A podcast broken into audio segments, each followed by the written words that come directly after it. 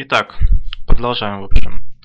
А, в этом блоке хочу рассказать про новости, которые, наверное, уже на данный момент немножечко запоздала.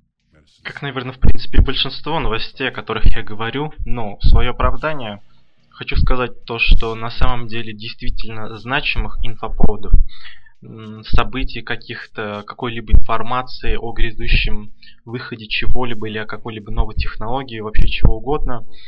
На самом деле достойной информации ее не так уж и много. И довольно-таки часто, мне кажется, записывая подкасты, многие делают это просто чисто... Ну, есть у них распорядок записывать раз в неделю подкаст, и это замечательно, это круто, то что такие подкастеры, эм, скажем так, подчинены каким-то определенным правилам, которые они сами для себя установили, это своего рода дисциплина, это очень круто.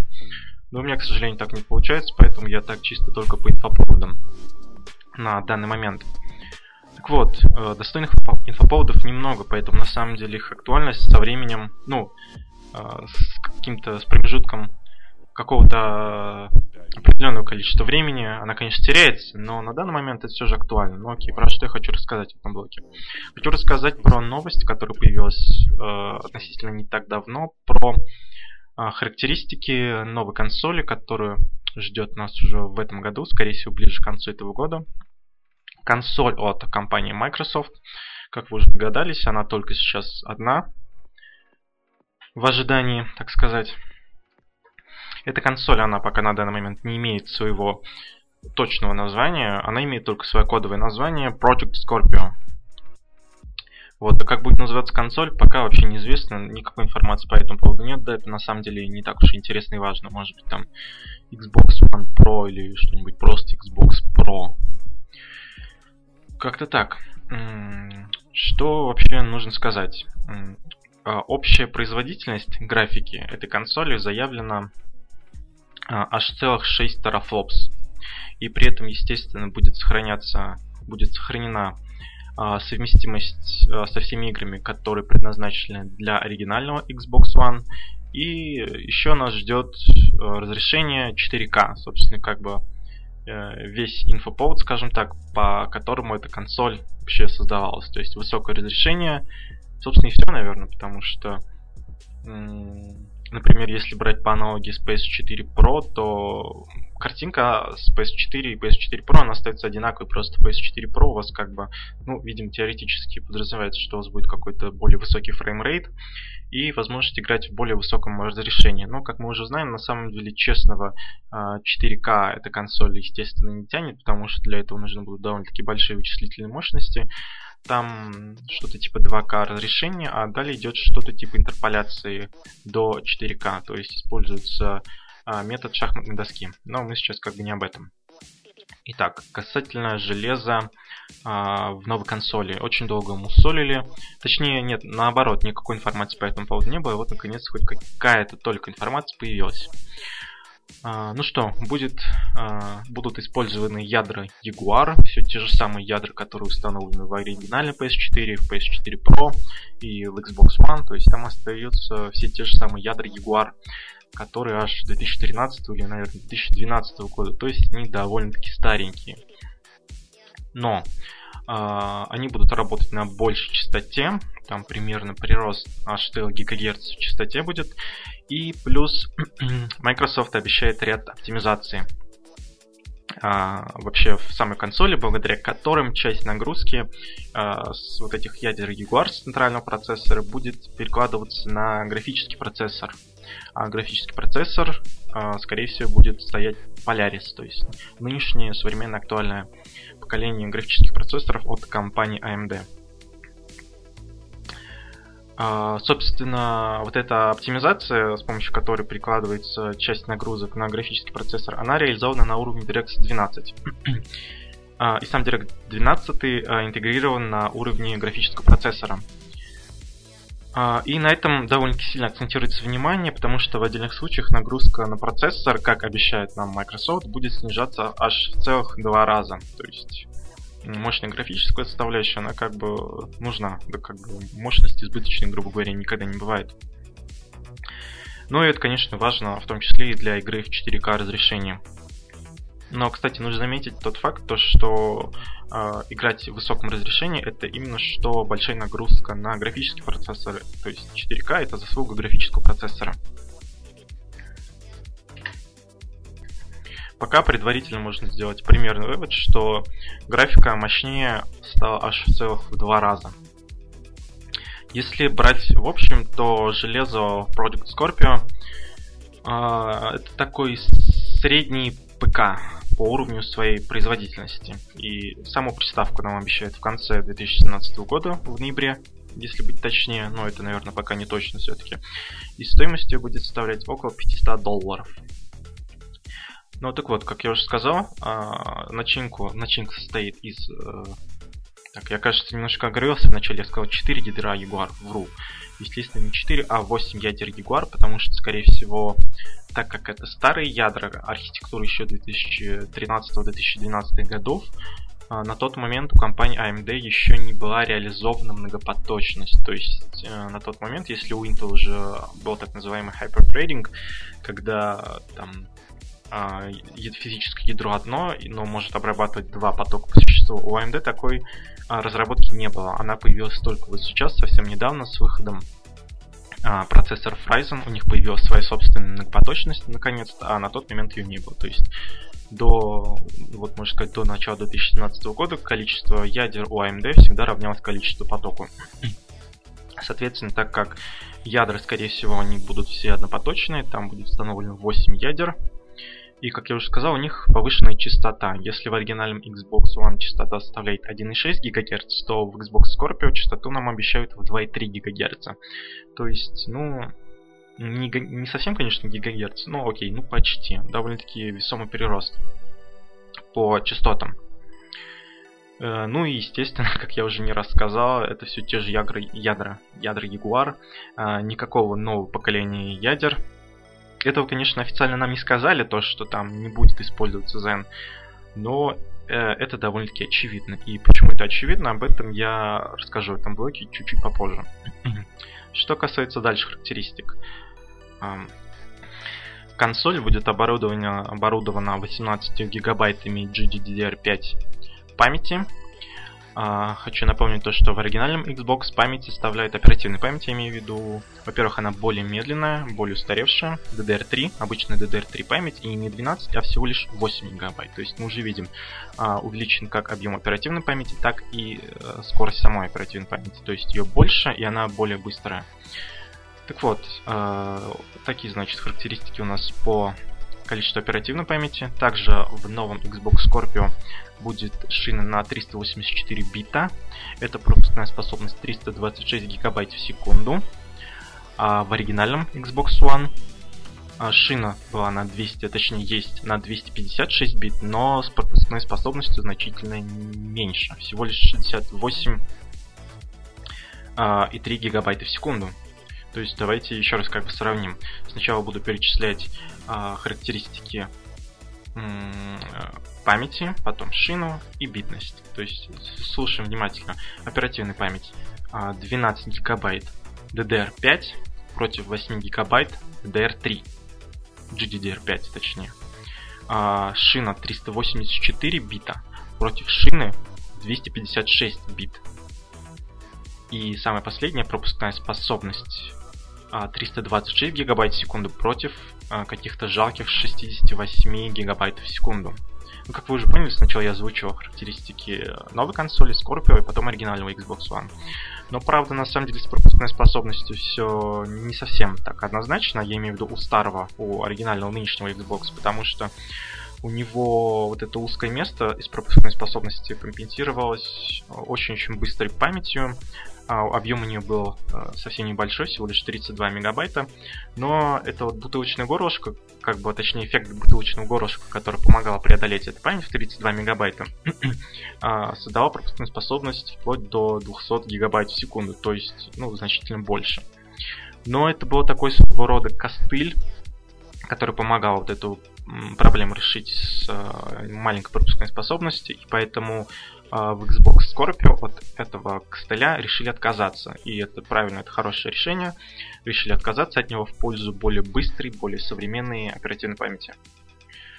которая, кстати, пока на данный момент является таким неким эксклюзивом для Xbox Scorpio, Project Scorpio, потому что, как мы знаем, на компьютерах у нас сейчас только DDR4 память, DDR5, э, тем более GDDR5, э, такой оперативной памяти на компьютерах, для персональных компьютеров не существует пока на данный момент.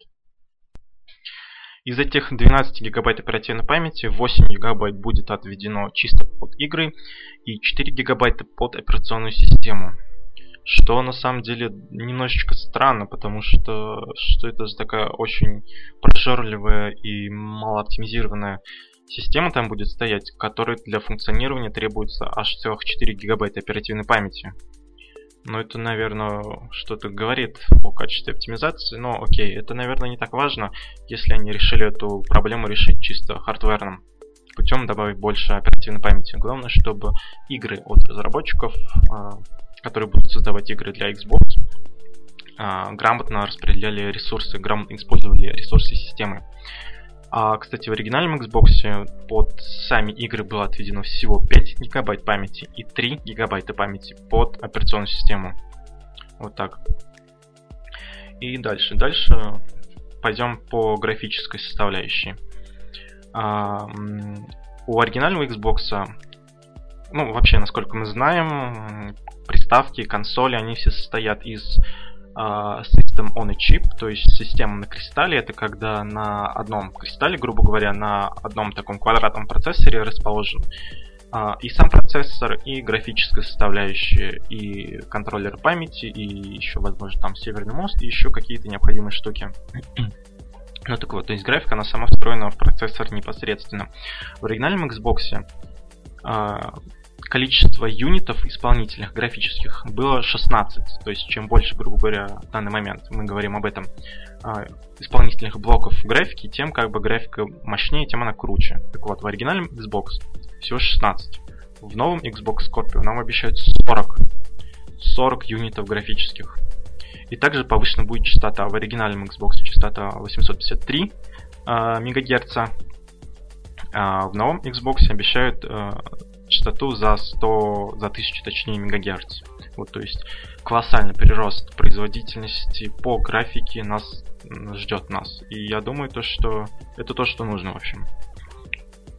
Касательно графики, которая будет встроена, то есть ядра там остается старая, Jaguar, а вот графика, скорее всего, будет новая. Графика Polaris от AMD, это как бы нынешняя актуальная линейка. Ну, та же самая, на самом деле, архитектура Polaris э, установлена и в PS4 Pro.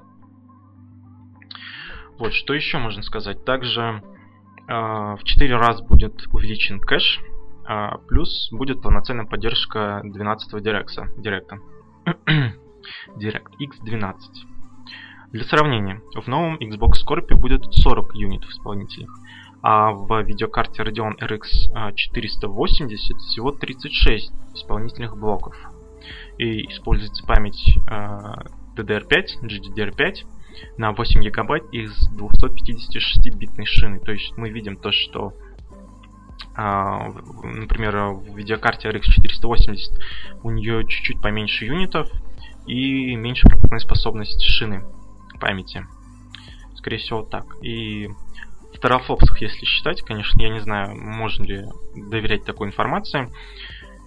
А, производительность RX 480 составляет 5,8 терафлопс, а у Xbox Scorpio более 6 терафлопс. Ну, то есть мы примерно понимаем, что нас ожидает. То есть это получится такой довольно-таки мощный APU, то есть чип, на котором одновременно и процессор, и графика, с очень мощной графикой уровня 480 RX. То есть, как бы, если такие APU на данный момент существовали бы в продаже в розничной для персональных компьютеров, это было бы очень классное, довольно-таки хорошее решение, которое, я думаю, многие из нас ждут не дождутся.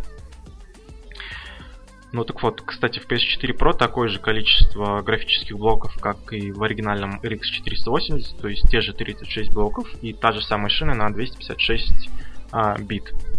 То есть, ну, как бы тут уже сомнений не остается, тут ровно та же самая 480 графика в PS4 Pro установлена. Ну, естественно, плюс ряд оптимизаций будет как и у Sony в PS4 Pro, так и у Microsoft в их приставке. Итак, сам кристалл э, создается на мощностях компании TCMC на 16, точнее по 16 нанометровому техпроцессу, 16 нанометров, FinFET, а, производство TCMC, как я уже сказал. Будет комплектоваться консоль по умолчанию жестким диском на 1 терабайт памяти. И энергопотребление всего этого чуда нам обещают не более 245 ватт. Ну, посмотрим, что это будет. Вот, кстати, вопрос касательно даже не больше энергопотребления, а скорее тепловыделения мне очень интересен, как они будут а, отводить тепло, какую систему охлаждения будут использовать. Вообще обещают э, испарительную камеру использовать, но посмотрим, насколько это будет эффективно и как все это будет выглядеть. Например, в новом Xbox, который на 40% меньше оригинала, оригинального и у которого блок питания встроенный, если я не ошибаюсь, надеюсь, что встроены, э, используется довольно-таки хорошая такая десктопная, скажем так, система охлаждения, и это радует. Надеюсь, тут они по системе охлаждения тоже не подкачают, потому что, скорее всего, э, тепловыделение у такого процессора будет ого-го. Естественно, полноценную башню туда не поставят, но что-то более-менее эффективное, надеюсь, будет ждать. И опять-таки это очень классный эксклюзив для консолей, потому что для персональных компьютеров нет такого APU универсального, который как бы был бы игровым в том числе, потому что большинство APU, во-первых, а, а, я уже объяснял, что это, это когда на одном кристалле распаян как чип с графикой, так и с самим процессором. Такие решения, естественно, есть у Intel, но у Intel подавляющее большинство этих решений, они носят такой очень бытовой офисный характер, то есть на таких встроенных графиках вы не поиграете ни во что.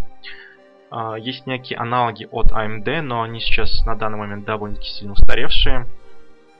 По соотношению цена и производительность они куда выгоднее получаются, но опять-таки из-за их устаревш... Э, из того, что они довольно-таки устаревшие, а, на них тоже вы особо ни во что не поиграете и какими-то тяжелыми ресурсоемкими, ресурсоемкими задачами заниматься не сможете. Поэтому Xbox Scorpio и PS4 Pro как бы обладатели таких универсальных SOC, System on a. Ну что ж, хорошо. Пока по характеристикам Xbox Scorpio меня очень сильно радует, но не то чтобы очень сильно, естественно, я ожидал немножечко другого, об ожиданиях опять чуть-чуть позже расскажу. Но, тем не менее, технические характеристики у консоли достойные, весьма и весьма достойные. Э, другой вопрос о том, то, что все-таки это консоль, и на Xbox на самом деле нету какого-то определенного пласта эксклюзивов, потому что благодаря 10 винде практически все, что есть, ну не практически, буквально все, что есть на Xbox One, становится доступно вам и на десктопной вашей винде. Поэтому как-то немножечко обесценивается смысл приобретать эту консоль. К тому же, об этом уже довольно-таки давно известно, Microsoft сами об этом заявляли. О том, что они хотят свести все в такую некую единую систему, где все будет подчиняться 10 винде. Ну, блин, конечно, было бы здорово получить в будущем такую универсальную Steam машину за небольшие деньги, за те же 500 долларов, то есть приобретать консоль, а, слэш Steam машину вот с такими вот характеристиками и как бы получить э, полноценную консоль игровую, на которую выходят игры э, в достаточной мере хорошо оптимизированные конкретно под консоль, то есть игровая приставка и плюс в классическом понимании игровая приставка. И плюс, чтобы это устройство совмещало в себе функционал обычного десктопного персонального компьютера. То есть также запускать на нем винду и все все-все-все абсолютно x86 приложения, которые есть для винды. Э, возможно, Microsoft сейчас пытается прийти к чему-то подобному, потому что в этом случае Xbox, э, вообще линейка консоли Xbox, она действительно становилась бы каким-то универсалом, при покупке которого вы могли бы сразу бить двух зайцев. Но все-таки пока консольный рынок он отдельный, а рынок PC он отдельный. А другой вопрос в том, то, что по сути все современные консоли, начиная с Xbox One и PS4, они построены на обычном десктопном железе. То есть это все та же самая x86 архитектура, которая по сути просто является чипы, которые установлены в этих консолях, они являются просто некими эксклюзивными для Sony и Microsoft. А по сути своей это грубо говоря, то же самое десктопное железо, которое стоит у вас в персональных компьютерах дома.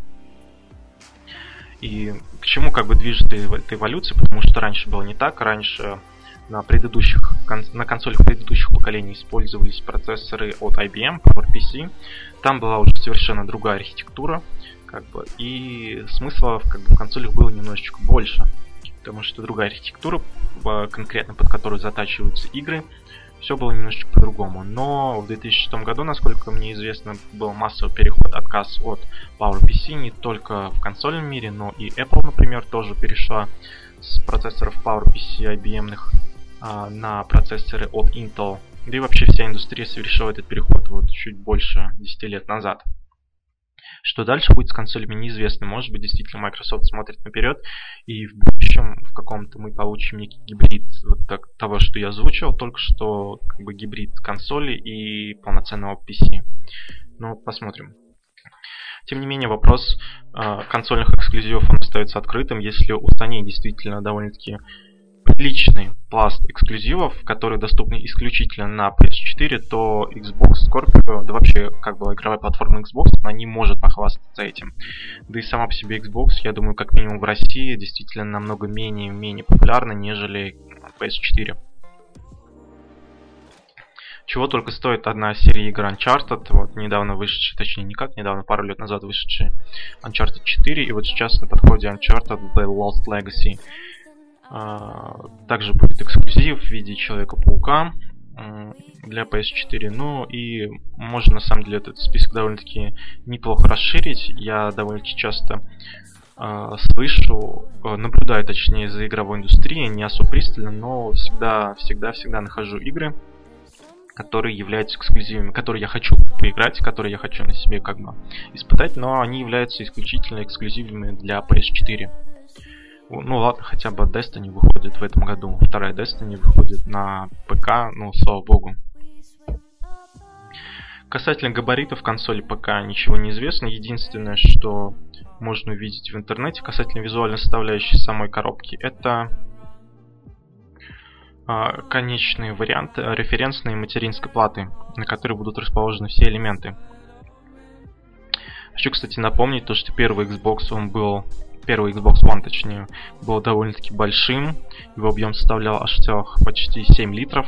Плюс у него был внешний блок питания и камень в огород в сторону оригинального Xbox One, это тот факт, то, что на самом деле в таком корпусе с таким литражом можно собрать полноценный компьютер абсолютно с полноценными комплектующими, Slim Desktop так, так называемый, и у которого блок питания еще будет э, внутри, встроенный, грубо говоря, а не снаружи болтаться. Но, конечно, Microsoft эту штуку исправили и выпустили новый Xbox, который на 40% меньше. Вот, так что пока неизвестно, как будет выглядеть э, сама консоль. И знаете, есть некое противоречие. С одной стороны, мы имеем такую универсальную платформу, как э, персональный компьютер, где у нас есть огромное количество вариаций различных комплектующих, где мы можем сами подобрать для себя любую систему под наши нужды, под какую-то систему, под будущий апгрейд и так далее. Но с другой стороны, есть консоли, которые являются универсальными, а, и в которых стоит одинаковое универсальное железо. И первый вариант, он дает нам простор для воображения конфигурации различных систем. Но второй вариант, он хорош для разработчиков, которые все, все игры оптимизируют под одно и то же железо, ну или, грубо говоря, там 2-3 его интерпретации. И это позволяет выжать максимум из железки, то есть э, при прочих равных э, на персональном компьютере вы все-таки можно, наверное, сказать то, что есть определенный пласт про мощности, который простаивает, потому что э, не достаточным образом не оптимизированные игры. Если, скажем, вы возьмете э, вот нынешнюю приставку Xbox One и условно там чисто по терафлопсам, скажем, по графическим и э, ядрам самого процессора какой-то аналогичный ПК и запустите на этих, на этом слабом относительно, да, действительно слабом компьютере и консоли одну и ту же игру, то на консоли у вас будет, скорее всего, фреймрейт и картинка намного более привлекательная, намного более плавная. И в этом как бы заключается сила оптимизации. А что говорить о персональных компьютерах, когда действительно хорошую работу над оптимизацией проводят, ну, наверное, я не знаю, единицы. Такие крупные гиганты, как CD Projekt Red, хотя не такие уж они большие, наверное, по сравнению с Rockstar. Ну и сама Rockstar со своей последней пятой GTA. Вот у них действительно оптимизация на должном уровне. А что говорить о последних играх? Тот же самый Mass Effect Andromeda, а, пятый Watch Dogs, точнее второй Watch Dog и, или вообще серия игр Assassin's Creed, которая просто отвратно оптимизирована, ну, вы поняли. И поэтому в такой ситуации я, наверное, все-таки в большей степени склоняюсь к тому, несмотря на всю свою любовь к персональным компьютерам, к железкам, к, к этому гиковскому, я не знаю, фетишизму, когда тебе нравится подбирать, а, искать какие-то новые интересные решения – подбирать комплектующие, собирать все это, самому копаться, несмотря на свою любовь ко всему к этому. Наверное, я предпочитаю, предпочту, точнее, в будущем для игр все-таки консоль. Потому что, как я уже сказал, э, игры намного лучше оптимизированы. И, и эксклюзивы, то есть консоль, потому что оптимизация, а более конкретно PlayStation, потому что эксклюзивы, потому что Xbox пока на данный момент не обладает какими-либо достойными эксклюзивами, которыми они действительно могли бы ответить а, Sony. Увы, этого пока нету. И я, кстати, не думаю, что это произойдет в каком-то ближайшем будущем. Скорее всего, они пойдут именно по такому немножечко другому своему пути развития, то есть предоставят нам в пользование какую-то универсальную консоль, которая будет и консоль одновременная, и компьютером. Я думаю так. Наверное, только так они смогут а, что-то противопоставить, противостоять Sony с ее пластом эксклюзивов для консоли. То есть, если Microsoft выпустит на рынок вот такую некую гибридную универсальную систему, тогда, наверное, да, действительно в такой момент а, у нас будет консоль а, без эксклюзивов, скажем так, но с должным уровнем оптимизации. И плюс в этой консоли мы еще будем иметь полноценный персональный компьютер. Наверное, тогда да, тогда уже можно будет задуматься о том, что стоит выбрать PlayStation 4 Pro или, ну, гипотетический PlayStation, который будет в тот момент, и тот гипотетический Xbox, который тоже будет на тот момент. А пока все-таки я все же склоняюсь к четвертой плойке. Мне вообще на самом деле очень импонируют такие решения, которые связаны э, с гибридными, скажем так, системами, когда э, не в ущерб, скажем, функционалу и каким-то критическим критически важным э, критерием, я не знаю, функционалу, э, вы используете нечто одно универсальное, нежели несколько устройств. Вот, поэтому решение Microsoft, если бы оно, э, гипотетическое решение Microsoft, если бы оно имело место быть, я думаю, было бы очень даже неплохо. Плюс, например, добавить туда функционал полноценного NAS, то есть файл помойки в это же устройство, чтобы у вас не отдельно стоял NAS, а был встроен, грубо говоря, в саму платформу.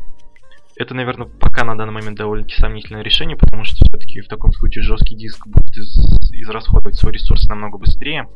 Но тем не менее было бы интересно. Насколько я знаю, например, в macOS есть такая функция, когда э, компьютер сам уходит в спящий режим, но э, ПЗУ оно остается э, в активном, грубо говоря, режиме, и вы можете иметь доступ к информации, которая на нем хранится. Это, по-моему, круто. Особенно если у вас дома мало места и вы не можете особо раскидаться э, персональным компьютером, серваком, консолью и так далее. Хотя, наверное, с практической точки зрения все-таки действительно лучше иметь дома полноценный сервер, точнее файл-помойку, на которой будете хранить всякий хлам. И еще немножко касательно а, железа, которое будет использовано в Xbox Scorpio. Интересен тот факт, что нынешние процессоры а, компании AMD, процессоры, процессоры на архитектуре Ryzen или Zen, изначально как они назывались, они а, создаются по 14-нанометровому технологическому процессу. Предыдущее, кстати, поколение было на 28-нанометровом техпроцессе. А, таким производственным гигантом, как Global Foundries. И сама лицензия, так как у AMD нету лицензии, точнее нет собственного техпроцесса, они лицензируют этот 14-нанометровый техпроцесс у компании Samsung. Вот. Но чип для Xbox Scorpio, он будет производиться не по 20-нанометровому, как в старых консолях, и не по 14-нанометровому, как в нынешнем поколении ядер Zen, а по 16-нанометровому техпроцессу. То есть это будут интересен факт, то, что это будут как бы старые ядра Jaguar получаются, но на новом, более тонком 16-нанометровом техпроцессе, что как бы нам э, дает возможность снизить довольно-таки сильно энергопотребление при сохранении э, аналогичной мощности. Но как бы мощность она уже будет не совсем аналогична, потому что чип будет разогнан, у него будут подняты частоты. Вот, это интересная тема, в ней, наверное, тоже стоит покопаться, чтобы как-то более подробно во всем этом разбираться. Ну и почему так происходит? Наверное, по той простой причине, что заказчиком в данном случае железо является компания Microsoft, поэтому, соответственно, она диктует условия о том, а, какие это будут чипы, а, на каком технологическом процессе они будут производиться и на чьих а, производственных мощностях. Но говорят то, что 14-нанометровый процесс вряд ли будет иметь большие преимущества. Это уже чисто такие теоретические рассуждения, по сути, не имеющие прямого отношения к предмету вопроса. 14 нанометров вряд ли будет иметь существенный прирост производительности перед 16 нанометрами. Но, наверное, много зависит от компоновки чипа. И, например, про Samsung говорят то, что у них далеко не самые честные нанометры. То есть, а, несмотря на то, что они там, например, заявляют 10 нанометров а, в своих нынешних чипах, на самом деле плотность компоновки транзисторов там не такая эффективная, какая могла бы быть. Но, например, вот такое наглядное сравнение. При, например, сейчас на данный момент на рынке у нас есть самые новые передовые последние решения. Это 14-нанометровые процессоры от компании AMD поколения Ryzen.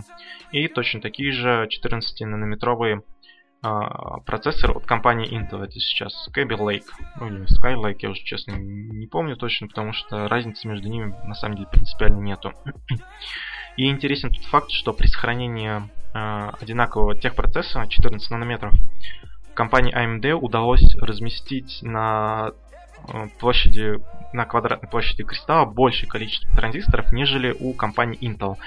Э, там прирост, конечно, не совсем большой, всего лишь там 10, 11, на 10-11% у них более плотное размещение транзисторов, то есть на чипе больше транзисторов располагается. Но, тем не менее, это, это интересно, потому что а, собственно, техпроцесса у них нету, а свои 14 нанометров AMD лицензировали у компании Samsung. И как раз таки про компанию Samsung довольно-таки часто говорят, как я уже вот только что упоминал, что нанометры у них не самые честные, и компоновка чипа далеко не самая эффективная.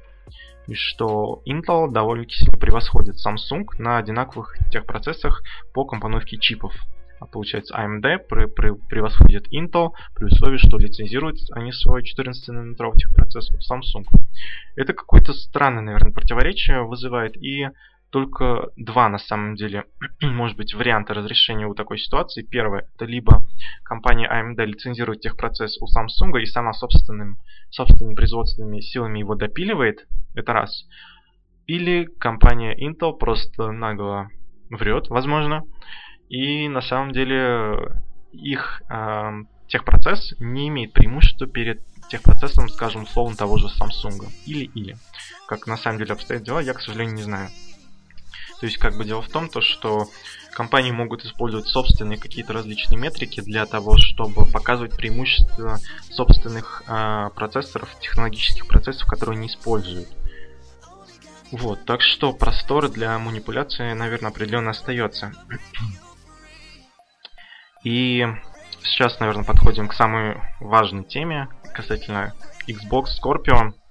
Я думаю, многие, так же как я, не задумываясь о рынке, о том, то, что это все бизнес, о том, что это технологии не ради технологии, а технологии ради бизнеса и ради денег, естественно, мы об этом не задумываемся в первую очередь, когда ждем какую-то новую какой-то новый гаджет, какую-то новую консоль, какую-то новую игрушку, в общем, вкусность какую-то, когда ждем.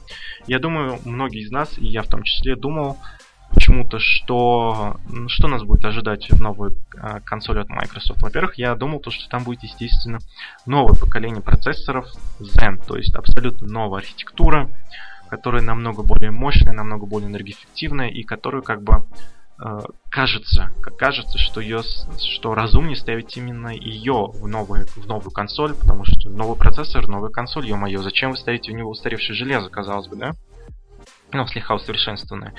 Естественно, мы ждали, что будет использоваться графика нового поколения Vega. Но, как мы знаем, сейчас про Вегу пока ничего не известно. Точнее, есть какой-то небольшой пласт информации, но Веги сейчас нету в открытой продаже, сейчас только архитектура Polaris в AMD реализована по факту. То есть вот так наивно полагал, что это, возможно, станет таким неким эксклюзивом для консолей. Ну и, естественно, память HBM, а желательно HBM 2, многослойная память, которая позволяет многократно увеличить пропускную способность шины памяти. Но этого мы здесь тоже не увидели, и вообще, насколько мне известно, пока вообще не существует физически ни одного а, на массовом рынке устройства, имею в виду APU или процессоров, которое было бы встроена память HBM. На данный момент HBM память используется только в некоторых вычислительных картах от AMD. Это Radeon X Fury, если я не ошибаюсь. И, по-моему, кажется, Nvidia что-то там тоже где-то использует HBM или HBM2. А процессоров пока с этой замечательной памятью мы, к сожалению, не видим. Не видим на рынке. И было довольно-таки наивно на самом деле полагать, это, э, предполагать, что новая консоль будет обладать именно такими техническими характеристиками. Все это такое своего рода влажные мечты. Э, потому что это, ну, во-первых, если бы консоль действительно, несмотря на все, э, состояла бы из таких комплектующих, она была бы очень дорогой. В Веге сейчас нету, HBM память э, она есть, но она сама по себе очень дорогая. Такая консоль по своей цене никак не могла бы стоить 500 долларов и конкурировать с PS4 Pro, а как бы единственным реальным конкурентом Microsoft на рынке консолей является именно что PS4 Pro, потому что обладая новая консоль от Microsoft такими передовыми поистине комплектующими характеристиками, она бы по цене многократно проигрывала бы PS4. И при условии, что uh, Microsoft uh, консоль от Microsoft не обладает какими-то определенными эксклюзивами, ну, безусловно, они бы потерпели поражение, ушли бы, в, наверное, в какой-то дикий безумный убыток, и ничего бы за это затеи не вышло. Это как бы первая причина, а, по которой а, характеристики данной консоли, они как бы отчасти актуальны, вот именно актуальны, я говорю сейчас то, что там установлена архитектура Polaris, а часть устаревшие, потому что все-таки э, центральный процессор, там стоит Jaguar, просто разогнанный по частотам, вот, и на более тонком техпроцессе. Я как бы напоминаю, что в начале э, записи этого блока я обещал пояснить, почему как бы все это происходит. Ну и, наверное, не менее важный фактор это тот факт, что а, если бы произошли бы, вот это произошло бы, и Xbox действительно, новый Xbox обладал бы такими передовыми техническими характеристиками, дело в том, то, что не знаю, как выразиться э, без менее эмоционально, скажем так, в общем, ничего бы у них не получилось, потому что это была бы абсолютно новая консоль, абсолютно новая платформа, которая не имела бы абсолютно никакой обратной совместимости с оригинальным Xbox. То есть, по факту, это было бы то же самое, ну, не совсем то же самое, окей, что PS3 и PS4, но все равно, тем не менее, это дало бы большой разрыв а, производительности и архитектуры между двумя как бы консолями, которые на самом деле являются на данный момент преемниками, и это не новое поколение, а как бы такое полупоколение консолей, и просто критически важно, критически необходимо сохранить обратную совместимость, чтобы все игры, которые есть на Xbox One, они также были на Xbox Scorpio, и как бы наоборот, чтобы не было для чего-то каких-то своих эксклюзивов. То, что единственная их разница должна заключаться в том, то, что одна консоль тянет более высокий, позволяет играть при более высоком фреймрейте и тянет более высокое разрешение. То есть более комфортный гейминг, более luxury, все, не более. В обратном же случае мы бы получили не только дорогую консоль, но и новую консоль, на которой нет по сути игр. То есть вы бы, наверное, конечно, смогли бы запускать игры от Xbox One но, на Xbox Scorpio, но если бы это, конечно, было возможно, вот в чем вопрос но они бы все дико тормозили, фризили бы, скорее всего, потому что они экс, эм, оптимизированы именно под именно что под оригинальный Xbox, который э, немножечко тоже, конечно, работает на x86 архитектуре, то есть такой не критический переход, но тем не менее это устаревшая архитектура, а нынешняя архитектура компании AMD ядер Zen э, это не какая-то эволюция предыдущих ядер экскаватор или бульдозер, э, они полностью переработали вообще с нуля свою процессорную архитектуру, так что это совсем нечто иное. И нужно сказать то, что если сравнивать но, нынешнюю архитектуру AMD и Intel, несмотря на то, что это x86 архитектура, тем не менее они имеют ряд определенных различий. Вот. То есть, если бы у нас была бы такая консоль, как я уже сказал, с, пам- с графикой Vega, памятью HBM и ядрами Zen, помимо того, что она была бы безумно дорогая, на нее просто не было бы игр. А, и даже если, окей, потому что в таком случае разработчикам пришлось бы а, выпускать, разрабатывать, грубо говоря, две версии игры под оригинальный Xbox One и под новый Xbox Scorpio. Что, соответственно, во-первых, бы привело бы к тому, что увеличил бы стоимость разработки самих игр. Соответственно, это сказалось бы на цене самих, самих игр, они стали бы намного-намного дешевле.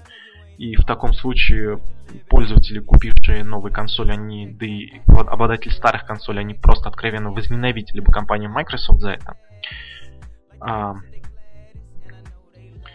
это как вариант. Или второй вариант, просто разработчики забивали бы на одну из консолей, и вы, например, получали бы а, нормально приемлемый фреймрейт, графику, картинку на новом Xbox, а на старом у вас бы все дико тормозило и лагало. Как бы, что тоже далеко не решение проблемы. И в таком случае компания Microsoft тоже возненавидели бы все абсолютно. В таком случае, конечно, определенно они бы провалились с грохотом, это, было бы, это были бы гигантские убытки. И это, наверное, я думаю, такие самые простые причины, по которым э, Xbox Scorpio не будет таким, э, каким все мы мечтали и хотели его увидеть.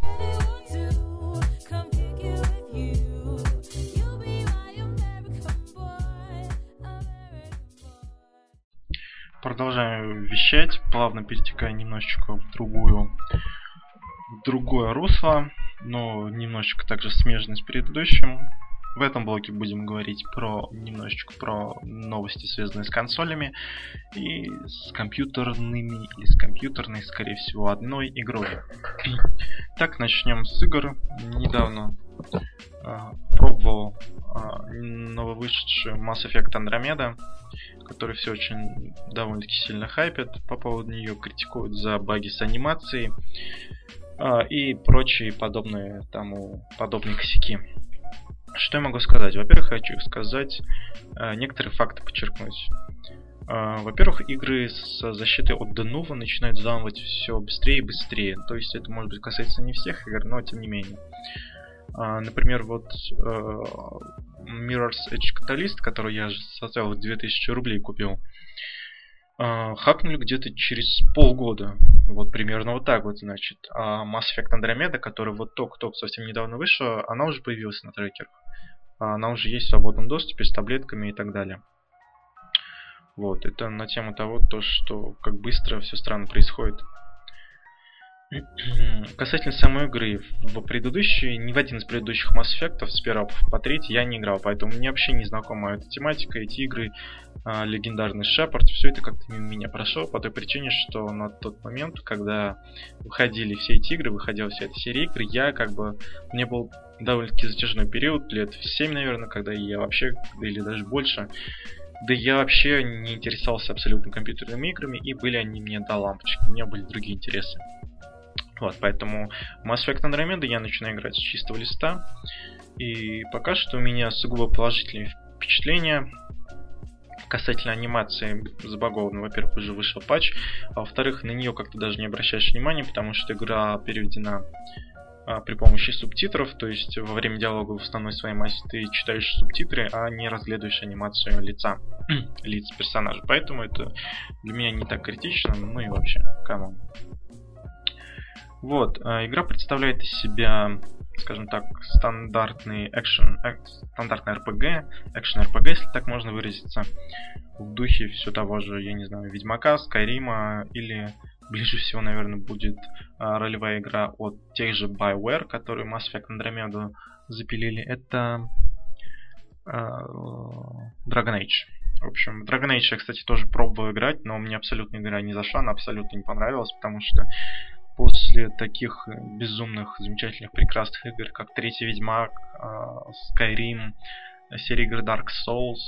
Э, такая игра, как Dragon Age, она, наверное, в большей степени ориентирована на фанатов и на людей, которые как-то более-менее знакомы с серией игр Dragon Age. Мне не понравилось, в общем. Мимо меня прошло, хотя жанр я этот очень даже люблю. Возможно, с Mass Effect Andromeda произошла бы, произошла бы та же самая история, но дело в том, то, что э, из последних игр, которые посвящены такой фантастической тематике, я могу вспомнить только последний Call of Duty Infinite Warfare, э, который тоже был посвящен космическим полетам, войне в космосе и так далее и тому подобное. Вот, больше, как бы, да я никогда даже, собственно, не играл в игры, посвященные космической тематике, именно такого жанра. Наверное, потому что это моя первая игра, может быть и не поэтому. В общем, мне игра очень понравилась. Mass Effect Andromeda. Визуально она выглядит очень классно, очень красивая. А, прикольно реализована.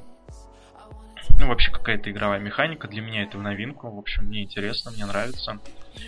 А, сама тематика игры о том, то, что вы являетесь некими колонистами, которые прилетели из Млечного Пути в галактику Андромеда, летели 600 лет, все там были в криостазе, в криосне и так далее, потом вас размораживают, вы э, там десантируетесь, не десантируетесь, а высаживаетесь на новые неизученные планеты, которые как бы, которые когда вы изучали, будучи в Млечном Пути, они были одними, а сейчас стали совсем другими, и вообще ваши ожидания касательно колонизации поиска новых миров, они вообще абсолютно не оправдываются. То есть миры эти как-то уже видоизменились, плюс э, не пришельцы, которые не очень-то рады вас встретить. То есть вы своего рода такие, как сказать, вы именно вы являетесь пришельцами, э, чужаками, которые прилетели в чужую галактику, непонятно зачем, поэтому к вам, соответственно, отношение такое. Но в плане фантастической части мне очень все нравится, мне напоминает вообще, знаете, а, есть в серии игр Assassin's Creed, те в третьем, в большей степени, да, в третьем Assassin's Creed, когда вы там бегаете с этим яблоком Эдема и передвигаетесь по вот этой туристической базе, которая ставлена там сверхвысокой, сверхвысокоразвитой технологии предтеч. Вот тут как бы очень много вот этого. То есть э, местами вы, вы попадаете вот в такого рода пещеры, которые ходите, исследуете. Напоминает вот такую стилистику из серии игр Assassin's Creed. А, плюс, я не знаю, когда бразить просторы первые, самой первой планеты, это мне напомнило, я не знаю, что что-то типа Borderlands со всеми вот этими пустошными пустынями, я не знаю, что-то типа Mad Max, вот что-то такое, в общем, когда вы гоняете по пустыне какой-то, по пустоши, там периодически вам встречаются противники, какие-то существа инопланетные, захватываете какую-то определенную территорию и так далее и тому подобное. В общем, нечто подобное я уже видел. Но, тем не менее, а, я один из тех людей, которые любят исследовать все закоулки игрового мира, которые обязательно сходят туда, куда идти не нужно, которые залезут, залезут в каждую дырку и так далее и тому подобное. В общем, это я где-то как будто видел. Да, в принципе, все то, что в игре есть, так или иначе, я это где-то уже видел. Но, тем не менее, мне очень нравится, меня очень подкупает вот этот вот дух а, быть первооткрывателем, дух, который нам дарит игра. Наверное, это потому, что Uh, несмотря на то, что вообще как бы представление об инопланетных там существах, скажем, какая-то флора, фауна инопланетная, она, безусловно, она основана уже на том, что уже есть, на том, что уже мы все много раз видели, в этом нет чего-то нового.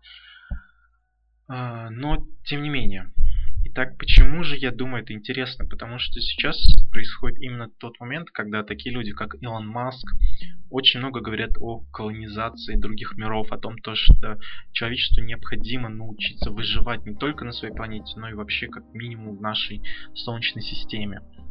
Потому что говорят о завоевании других миров. Ну, точнее, о колонизации, не о завоевании. Как бы нас не завоевали. А, вот, всякая такая тематика. И как бы много речи об искусственном интеллекте, о том, то, что как бы сейчас ну, довольно-таки активно пытаются искать э, какие-то признаки разума. Из, блин, из, ну, самых, наверное, недавних достижений это вот SpaceX э, повторно посадили в первую ступень ракеты. То есть это первую ступень этой ракеты, и они использовали ее уже второй раз. Это, наверное, впервые вообще в истории такое частные компании это делают стопроцентно впервые. Да и вообще это, скорее всего, первый, первый прецедент в нашей истории. Как бы это сейчас такие очень-очень маленькие э, совсем незначительные шажки, наверное, для каких-то более глобальных целей, э, потому что глобальными целями, я думаю, являются именно как раз те вещи, которые происходят в игре Mass Effect. Это полететь за огромное количество световых лет, э, увидеть другие миры, и вот этот вот дух, который дарит игра, ты первооткрыватель, ты как бы ступаешь на неизведанные и ранее земли, ищешь uh, новый дом для человечества. Как-то вот так. И ну и все это, конечно, в классном драйвовом экшен, uh, футуристичном экшен сеттинге, что тоже не может не привлекать.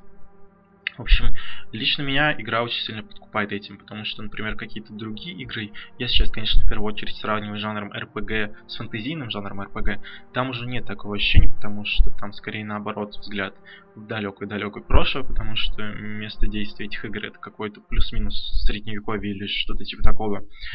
Тут как бы новое ощущение именно именно дух первооткрывательства, несмотря на то, что есть, например, шутеры в жанре, в фантастическом жанре, тот же самый последний Call of Duty, тем, тем более, это игры, они именно жанровые, они не дарят таких ощущений, которые дарят а, эта игра, несмотря на то, что как бы условное место действия там примерно одно и то же. Вот. Этим Mass Effect Andromeda мне очень понравился, очень сильно меня этим подкупает, и мне не хочется просто вылезать из этой игры. Довольно-таки давно такого не было, например, там Watch Dogs последний меня вообще абсолютно не впечатлил там еще какие-то игры были, помню. А так как жанр экшен, экшен RPG, RPG, как бы вот плюс-минус все, что крутится в этом сегменте, это, наверное, мой самый любимый жанр, поэтому из Mass Effect Andromeda вообще просто не хочется вылезать. А, что касается диалогов в этой игре. Вот этот, этот, наверное, не знаю, можно назвать это недостатком или нет, но в диалогах у вас, как и в любой, так скажем, классической RPG, у вас есть варианты ответов. Но меня не покидает ощущение, причем мне кажется, я абсолютно прав в этом, то, что ваши ответы, они не влияют ни на что. Если как бы заготовлена именно такая сюжетная ветка, то несмотря на то, что вы скажете, а, ответ вашего оппонента всегда будет один и тот же, приведет всегда к одному и тому же. Ну, может быть, каким-то там незначительным отклонением, буквально мелочи, которые абсолютно вообще никак не влияют на прохождение игры, на прохождение сюжета, пока что мне складывается такое впечатление, то, что именно такие диалоги, они тут, ну, как бы, грубо говоря, для галочки. И поэтому я не совсем понимаю, зачем делать возможность выбора ответа в диалоге, если ваш ответ, как бы, глобально он ни на что не влияет. Куда было бы проще вообще, как бы, этого не делать, наверное. Но, возможно, это, как бы, дань жанра RPG и вообще... То есть, если вы, например, помните того же Ведьмака, где непосредственно от всех ваших действий а, ну, ваши действия во всех смыслах они влияли на развитие сюжета, на концовку. А во втором Ведьмаке вы в какой-то момент вообще подходили к развилке, где ваша сюжетная линия, ну, вот, там, примерно с середины игры и до самого ее конца просто развивалась абсолютно иным способом. Все э, завис зависело от того, какую из противоборствующих сторон вы выберете. Uh, к сожалению, естественно, в Mass Effect Andromeda такого нету. И, наверное, вот с точки зрения RPG это не самая такая РПГшная, скажем так, не самая ролевая игра. Но в плане, в приключенческом, в экшен, в экшен плане, в приключенческом плане, безусловно, мне очень понравилось. Надеюсь, что продолжу играть. И все будет окей. Кстати, хочу сказать то, что у меня довольно-таки очень слабенькая машина. У меня i3 двухъядерный, i3, i3 550 это процессор 2010 года, самого первого поколения Core, Core процессоров. Тогда поколение вообще процессоров называлось Нихалем. Вот. Сейчас уже вообще никто на это, про это не помнит. Более-менее массу потребителей все помнят что-то, что начиналось примерно с Sandy Bridge, Ivy Bridge. Но Нихалем архитектуру точно, наверное, никто не помнит. Вот. Архитектура Нихалем. Ядро у меня Quarkdale.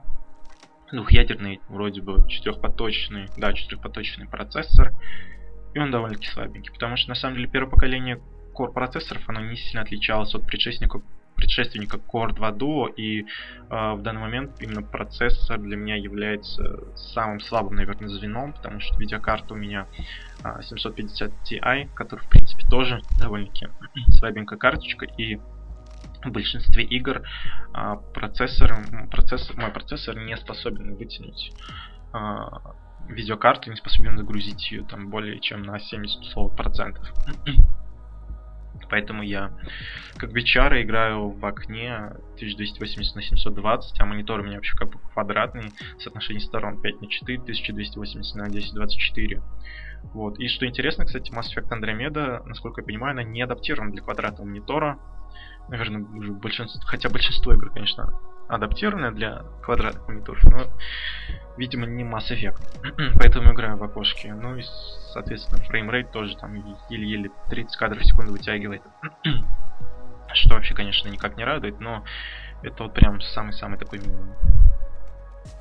И к чему я вообще эту шарманку завел? А, да к тому то, что странная немножко ситуация складывается. Например, если вы поставите на машину моего уровня, условно, какой-нибудь там Skyrim 2011 года, а, поставите высокие настройки и возьмете Mass Effect, ну, Mass Effect или там, я не знаю, Watch Dogs 2, какую-нибудь современную требовательную игру, а, поставите минимальные настройки условно, да, понятно то, что в Skyrim фреймрейт будет выше, потому что игра менее требовательна, но тем не менее и графика в Скайриме будет выглядеть куда лучше. То есть я хочу сказать, в тот момент, когда мы занижаем требования, точнее настройки в современных играх, а, мыло получается еще то. То есть реально график местами получается просто ужасный. А, она абсолютно никак не тянет на современную графику. Более того, как я уже сказал, она даже хуже графики там 2011 года, чего только стоит квадратные тени, например, в том же Mass Effect Andromeda на минималках, да, у вас будут квадратные тени. В общем, это как-то очень странно, какая-то очень странная ситуация, потому что, я не знаю, видимо, большинство разработчиков там, создатели игры, может быть, у них нет времени, может быть, они просто не хотят тратить время на оптимизацию игр. А, насколько я помню, по, по своему опыту могу сказать, то, что лучше всего, наверное, свои игры оптимизирует это Rockstar. А, из последних примеров это, естественно, GTA 5 и э, CD Projekt Red, это, конечно же, третий Ведьмак. То есть эти игры, а, они действительно очень хорошо оптимизированы под слабые машины. А Ведьмак 3 просто хорошо оптимизирован, а GTA 5 она просто бомбически оптимизирована. Я не знаю, видимо это потому что очень большие, очень-очень крупные проекты, над которыми работают очень-очень какое-то долгое время. Не знаю, может быть так, хотя в принципе над Mass Effect тоже довольно-таки долго, долго работали. Понимаю, там всякие Assassin's Creed, которые каждый год входят.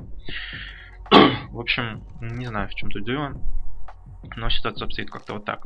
Кстати, касательно GTA 5, даже игра, вот, ну, касательно, если говорить про личных ощущений, касательно вот, настроек, фреймрейт и так далее, у меня, когда я только начинал играть, стояла какая-то очень старая древняя графика. Я даже не помню, как она называлась. Что-то вообще офисное. GT 700, что-то там 750, может быть 640, вообще не знаю. И несмотря на то, что с этой, хочу заметить, с этой видеокарты GTA 5 выдавала, пускай на минимальных настройках, там условно 25-30 кадров в секунду, да, плюс-минус, ну от 25 до 35, я бы так сказал, фреймрейт нестабильный, всегда где-то посередине э. Но что интересно, интересно, что даже в те моменты, когда была какая-то просадка кадров, на тех же 27-25 кадров, э, не создавалось ощущение сильного фриза. То есть во многих играх, когда падает фреймрейт, вы это замечаете, но я не знаю почему или как, но GTA 5 оказалась такой игрой, в которой вот эти тормажи у них как будто то ли нет, то ли они вообще незаметны. Несмотря на не самый большой фреймрейт, тем не менее, игра работает плавно. И это очень круто, это очень радует.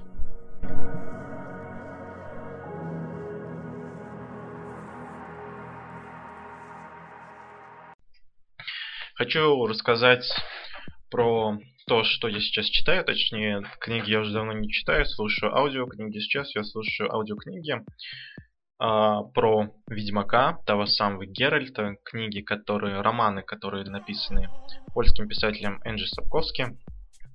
А, слушаю сейчас, добрался до книги «Башня Ласточка». Я уже где-то пересек середину, и сейчас я уже ближе к концу, вообще имею в виду в общем в общих хрониках а, этих книг. Там буквально еще три книги, по-моему, и все, концовка. Та самая печальная концовка, где Геральта убивают, насаживают на вилы. Собственно, вот. Я где-то уже близок к этому. Что просто хочу сказать. А, вот эти книги Энджи Сапковского про Ведьмака, они э, написаны, как написано в Википедии, в жанре Dark Fantasy. Я бы, наверное, еще добавил приставку Post Dark Fantasy. Пост в смысле пост-фэнтези, а Dark, ну потому что это Dark Fantasy, так в Википедии написано, черт возьми. Наверное, именно в этих историях я нашел свое фэнтези, потому что, ну как сказать, свое фэнтези. Есть, например, фанаты там, скажем, а, Властелина колец, ну, который был написан довольно-таки давно. Есть Игра престолов, да, это безусловно произведение, фэнтезийное произведение сейчас номер один современно, и Ведьмак, к огромному сожалению, не может тягаться с Игрой престолов по сюжету, по сюжетной своей конве, но, возможно, лично мне импонирует в большей степени именно серия книг про Ведьмака. Почему? Сейчас я постараюсь это объяснить. А, в Игре престолов очень большое количество персонажей. И те персонажи, которые изначально казались вам ключевыми, в конечном итоге они перестают таковыми быть, потому что они умирают вообще нахрен, и их нету.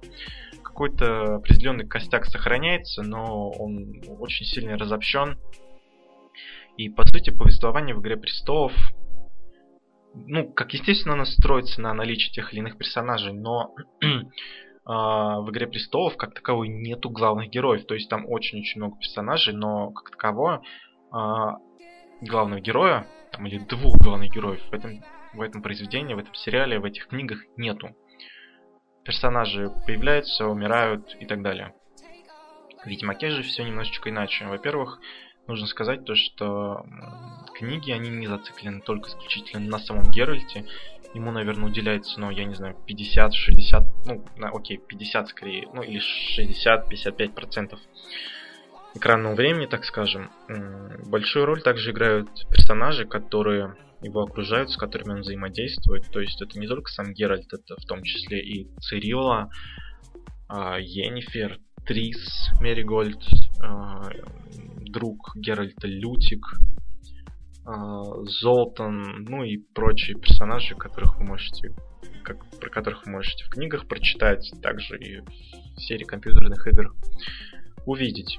Что касается, кстати, компьютерных игр, наверное, серию игр Ведьмак можно рекомендовать даже тем людям, кто в компьютерные игры вообще не играл, скептически к ним относится, потому что CD Projekt Red, которая на основе книг Сапковского ну, развил всю эту тему, они, по-моему, сделали работу достойную самого Сапковского, если не круче, потому что сюжетно там очень все круто, очень все интересно.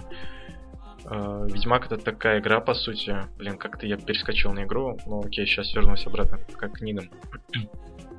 это, точнее, к рассказу о книгах. Э, это такая игра, которая представляет, по сути, из себя...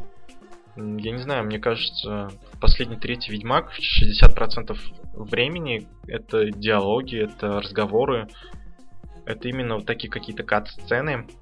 А если брать еще сюда какие-то расследования, то я бы, наверное, сказал то, что даже там 70% это вот именно вот такая вот э, пассивная составляющая потребления контента, которым является игра, и только 30% это вот непосредственно сам геймплей, там экшен, бои, прокачка, ну лично для меня э, и так далее. То есть над сюжетом над ролевой составляющей просто огромная работа проведена.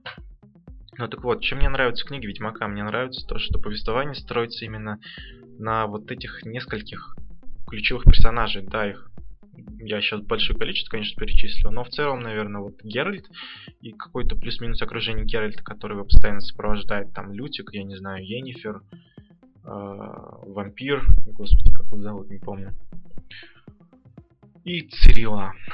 Собственно, вот. И это помогает, точнее не помогает, а такой подход, он позволяет в большей степени импонировать а, и привязываться, наверное, к персонажам, чего нам не позволяет сделать Игра Престолов, потому что а, люди, персонажи, они просто как мясо, пушечное мясо, NPC.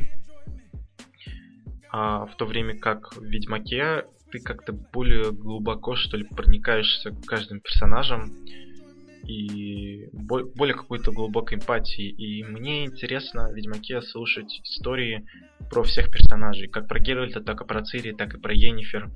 В отличие от Игры Престолов, где есть некоторые сюжетные линии, которые мне просто были не очень интересны. Вот, но что мне очень сильно не нравится в книгах про серии, серии Ведьмака, это то, что очень большое внимание уделяется политике, политическому устройству, рассказам о политике. В какие-то моменты мне просто очень неинтересно становится все это слушать, и я просто слушаю фоном до тех пор, пока опять повествование не переключится на рассказы о Геральте там или о Цири. И это единственный и очень большой минус этих книг, а в целом слушаю с огромным просто удовольствием. Что еще можно сказать по этому поводу? Если, кстати, вот брать такие, вот скажем, брать серию игр Ведьмак и вот вселенную, точнее не вселенную, а фильмы про Росомаху, интересно то, что на самом деле вот у этой игры и у этого фильма, точнее у Ведьмака, да, у серии игры Ведьмак и у фильма Логан Росомаха есть на самом деле потенциал, я думаю, на продолжение, то есть довольно-таки часто мы видим то, что из каких-то кино или игровых франшиз пытаются выдавить просто по максимуму. Например, в игровой индустрии это касается серии игр Assassin's Creed, в кино, ну не знаю, как пример Обитель зла, тоже какая-то бесконечная франшиза, где одно и то же просто делают, но к счастью, наверное, создатели Логана и серии игры Ведьмака, они таким образом не поступают, они заканчивают красиво на каком-то определенном этапе. Хотя, конечно, честно говоря, хочется продолжения, особенно что касается Ведьмака. Но нет, как мы знаем, а, третий Ведьмак это последний игр про Геральта. Хотя, кто знает, может мы увидим какое-то продолжение.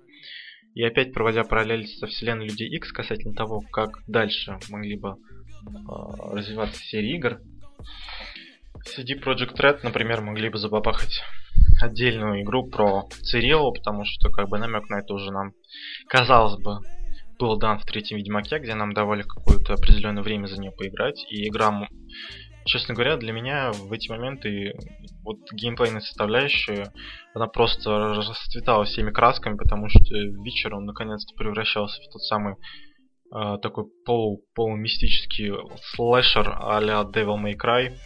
Ну, я перегнул, конечно, с сравнением с Devil May Cry, но тем не менее какой-то такой очень красивый визуально визуально красивый слэшер. Очень хотелось бы поиграть в такую игру от CD Projekt Red, то есть вся та же самая ролевая составляющая офигенная, плюс, э, которая разбавлялась бы вот такими слэшер, по-настоящему слэшер ставками. Очень люблю слэшеры. Но, к сожалению, это все просто мои влажные мечты и никакого даже намека на самом деле вот такое продолжение, естественно, мы не увидим.